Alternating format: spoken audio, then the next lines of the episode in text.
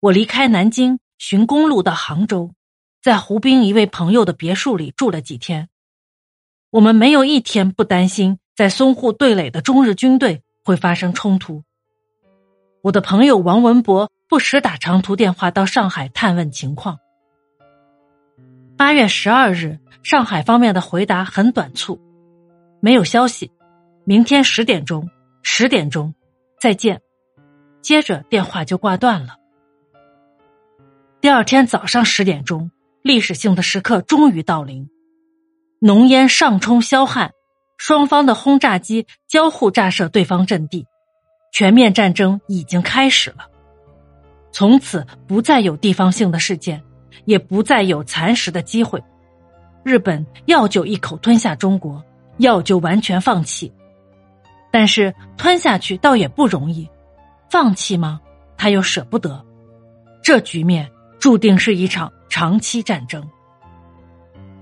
两天以后，一个乌云密布的下午，我正坐在柳荫下欣赏湖边浅水中鱼儿穿梭往返。城的这一边隐隐传来阵阵雷声。有人打电话给我，喂，你听到没有？接着又是一阵雷声，是呀，在打雷。不是，敌人在轰炸我们的机场。七架没有战斗机掩护的木更精对轰炸机，已经从台湾松山机场飞到杭州。驻扎剑桥的中国战斗机当即升空拦击，并当场击落其五架。其余两架夺路逃命，但是也在离杭州不远处被迫降落，飞行员被俘。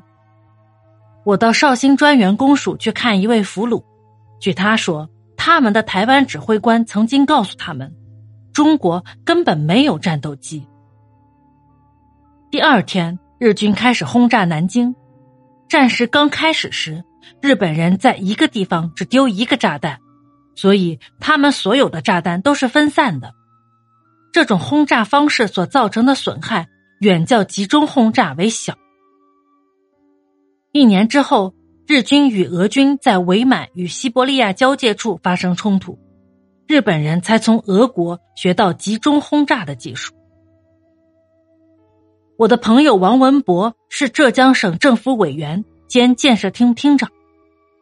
战事开始以后。他的工作自然跟着紧张起来了。他调集了好几百辆公路车，把军火运给前方。有一次，大约二十辆车子结队驶往前方，结果这队车辆误入敌人后方而遭围攻。其中的一位司机跳下车子躲在田野里，后来借夜色掩护爬出敌人阵地，回到杭州。几天之后，他找了另外一辆卡车。又再度上前线担任运输工作去了。难民从上海像潮水一样涌到杭州，庙宇里住满了妇孺老幼，山区的小茅屋也成了衣装入时摩登小姐的临时香闺。他们还是像以前一样谈笑，似乎根本没有发生过任何变故。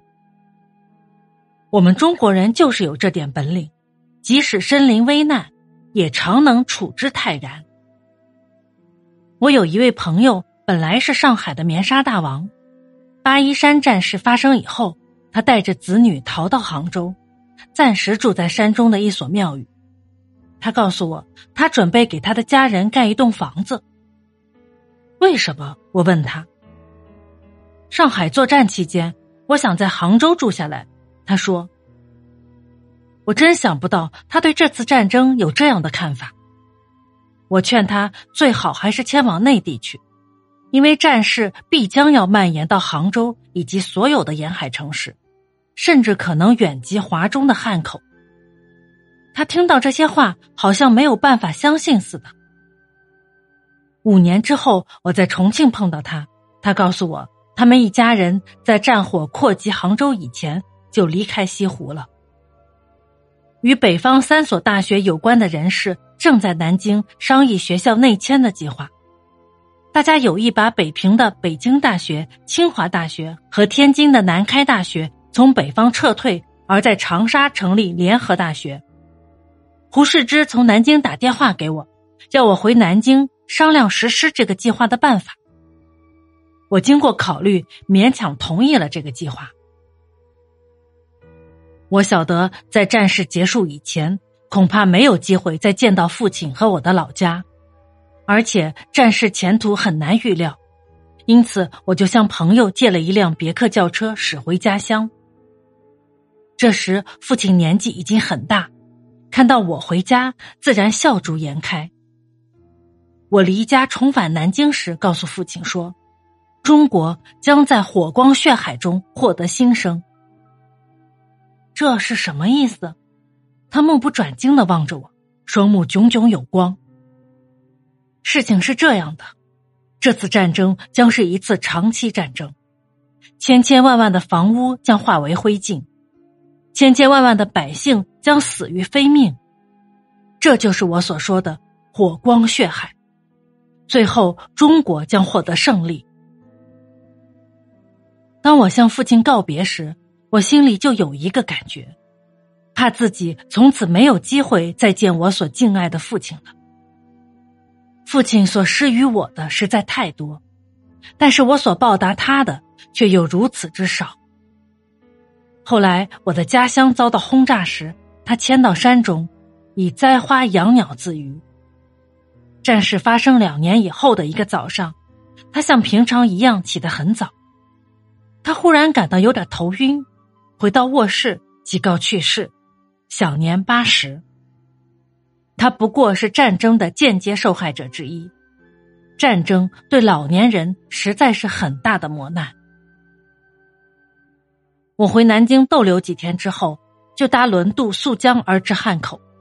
码头附近沿江堆积着大批木箱，里面装着政府的档案、中央大学图书馆的书籍和故宫博物院的古物，及现在台中之古物。